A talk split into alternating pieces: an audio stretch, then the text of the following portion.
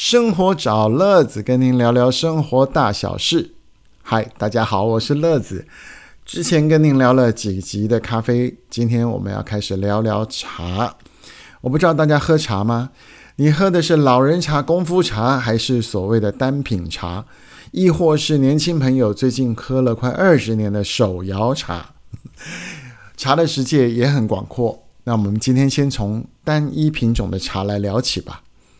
全世界有许多的国家都有品茶的文化，在英国是特别的厉害，因为历史非常的悠久。他们有什么早餐茶、下午茶、餐前茶、餐后茶。那么在他们这些茶里面呢，还有很多不同的茶种。不过呢，大部分都是以红茶系为主。那因为呢，英国品茶的文化特别早开始，所以也带动了全球茶叶交易市场的期货经济效益。那么英国跟日本都是一个大宗啊，跟咖啡豆一样，他们很早就去抢这个全世界好的茶叶。那我们中国呢，不遑多让，我们自古也是茶乡啊，这个乡就是故乡的乡。那么台湾也有自己茶叶历史跟文化。那今天我们先来聊聊世界上主要的一些茶种啊。那据说呢，全世界的茶叶产量啊。大约有两百五十五吨啊，一年大概两百五十多吨。那其中的百分之九十的茶饮市场呢，是以所谓的全发酵的红茶为主。你知道啊，就是红茶是在烘焙的时候是让它全部去做发酵。那百分之八呢是没有发酵的，就是绿茶系列。那剩下的两趴呢，则是所谓的半发酵茶。也就是我们台湾人俗称的乌龙茶系。那乌龙茶呢，虽然在全世界的产量只有年产率的百分之二，可是它的产量大概也到五万吨哦。啊，那这样的一个分类方法是用发酵功法来分类。那既然是发酵，它就会有不同的一个时间跟效益，所以呢，又有人是用泡出来茶汤的颜色来分类。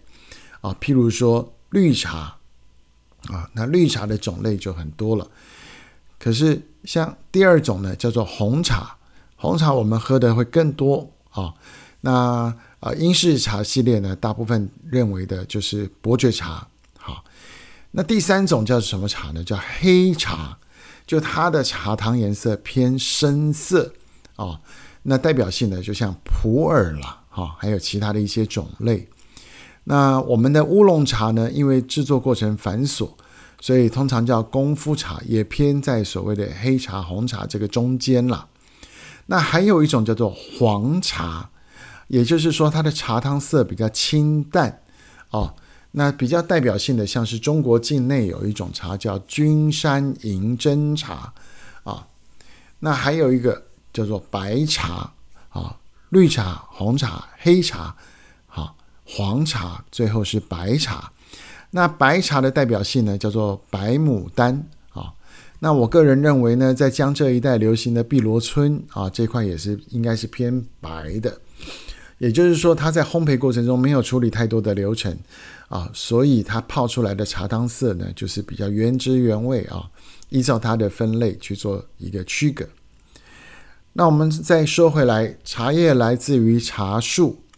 那你知道茶树的这个叶子呢，本身都是绿油油的，那怎么可以区分出这么多种的茶叶品种或是茶叶的烘焙法呢？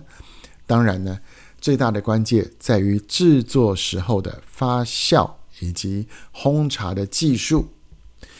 当一个茶树上面的茶叶被采茶姑娘或是采茶郎辛辛苦苦的每天在半山之上。啊，要栽种啊，培育啊，到最后的采摘，采摘之后交交给所谓的制茶师，那他透过日晒、发酵、揉捻、烘茶、包装等等，于是乎就会有刚刚我们讲的不同的茶汤、茶色啊、茶品种出来。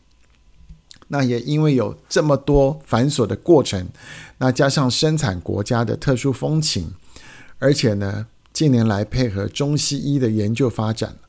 所以就把刚刚的六种茶色用茶汤色来分类的这种茶叶呢分门别类出来它的主要功效啊，主要的功效。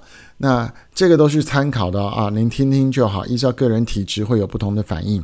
通常呢，绿茶呢主要就是所谓的抗衰老，那红茶呢属于暖胃的这个系列，黑茶呢多半来讲就是去油脂啊。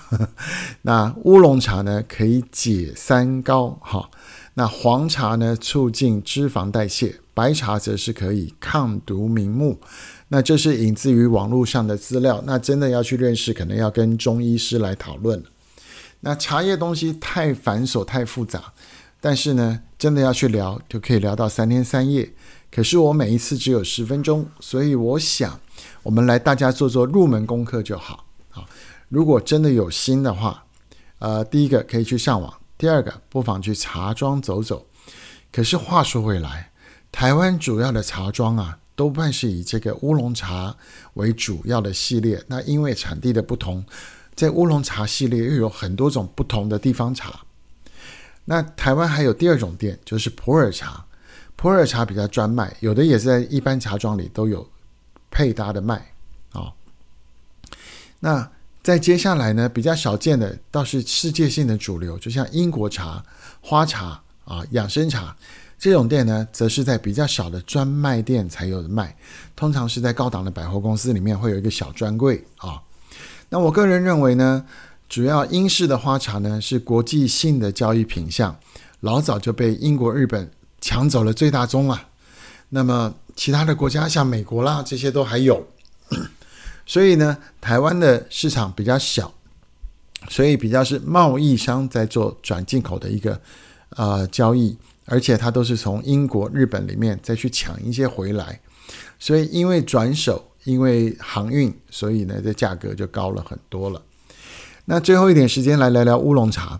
乌龙茶在台湾呢，从北到南都有栽种，而且经过今年累月的成长啊、改革，然后这个让风味、芳芳香的味道不一样哈，所以都有不同的系列。呃，北部平林大家知道，像文山包种，木栅那边有铁观音，好，桃竹苗那边有金山呐、翠呃金萱、翠玉，那接下来往中间就是玉山、阿里山、阿里山这边都有很多的高山茶乌龙，那到了屏东都还有种不自己的茶叶哦，所以各地的茶叶都有自己的特色，那怎么样评出好坏呢？所以就办了很多种的比赛。有的是全台湾性的，好，甚至是国际交流茶赛，那也有啊地方办的这个区域型的比赛，所以你会到处都看得到啊茶王啦、头等啊、特等啊、二等啊，很多很多，好，那就要仔细的去看它是全国的、地区的啊，还是呃国际性的这个比赛的奖杯，哈，那只要拿到了一个头衔啊，这支茶。或是说这一批茶，那它的这个身价呢，就是水转长水涨船高啊，所以年轻人比较少去买单品茶啊。那因为我们会认识，是因为家里面过去有一些长辈或者一些大朋友啊，他就喜欢玩茶啊，不仅是这个茶杯、茶壶。还有这个茶匙，还有镊子啊，还有勺子等等，要一大套。然后呢，甚至连喝的水都要选软水，那泡出来呢，就为了喝，每次只有喝那一两口，然后聊天聊了呃一两个小时呢，就喝了小小几杯而已。所以年轻人比较没耐性啊，那就在这个消费市场上有一个断层，好，一直到什么？一直到十几年前的手摇饮出现，才把台湾茶跟世界主流茶做了一个非常大的翻转。让年轻人都能接受茶这个市场，所以呢，过去的历史到那个内容大概就是这样。好，今天的时间到这边差不多十分钟了，先跟您分享到这里。下一次我会来跟您介绍手摇茶的发展，我们下次再见喽，拜拜。